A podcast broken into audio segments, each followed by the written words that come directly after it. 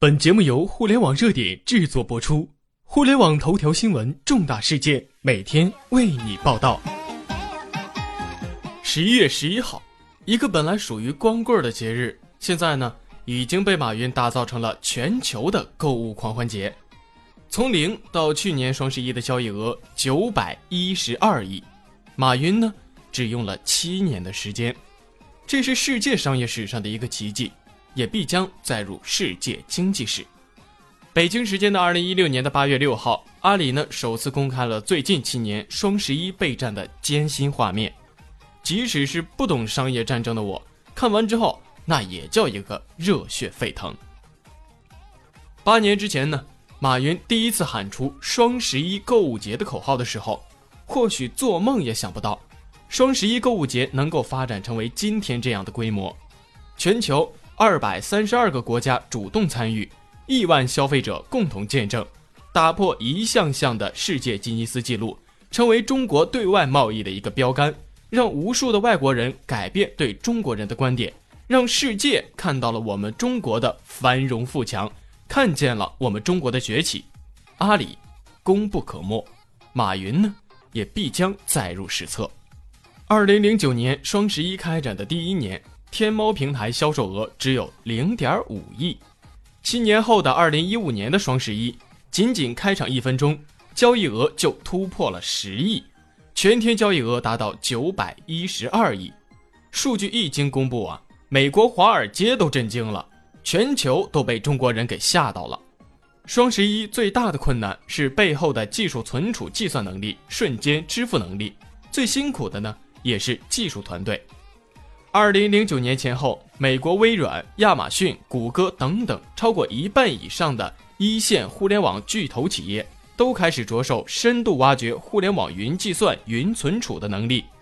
真正考验各家互联网企业内部技术人力的时候到了。这个在当时的中国是没有人、没有哪家企业在做的。如果阿里的服务器承载不了瞬间涌入的大量流量，最直接的结果呢？很有可能就是系统瘫痪，这对于阿里来说呢，将是一场灾难。发现了困难就要迎头解决，在全球挖不到高端技术人才的背景之下呢，阿里呢就决定自己内部去研发云储存、云计算的技术。这个消息一经放出，就遭到了国内很多企业的嘲笑，大家呢都在准备着看阿里的笑话。耗时四年的时间。每天熬夜到凌晨两三点，终于在二零一二年的十一月十一号，全新的云技术将面临第一次大考，直面双十一。这一年，阿里全方面的进行双十一购物节的宣传，平台涌入史无前例、超越以往任何一天的买家数量，阿里挺住了，新的云技术也挺住了。今天呢，阿里云。已经超越谷歌，成为全球第三大云计算厂商。强大的云技术能力呢，也已经成为阿里巴巴新的核武器。阿里不仅成为了中国最大的云计算企业，世界最大的电商企业，更是成为了中国人的榜样，中国人的骄傲。好了，以上就是本期节目的全部内容了，感谢您的收听。了解更多互联网头条新闻，您还可以关注我们的微信公众号。微信搜索公众号互联网热点点击加微的互联网热点进行关注。再次感谢您的收听下期再见。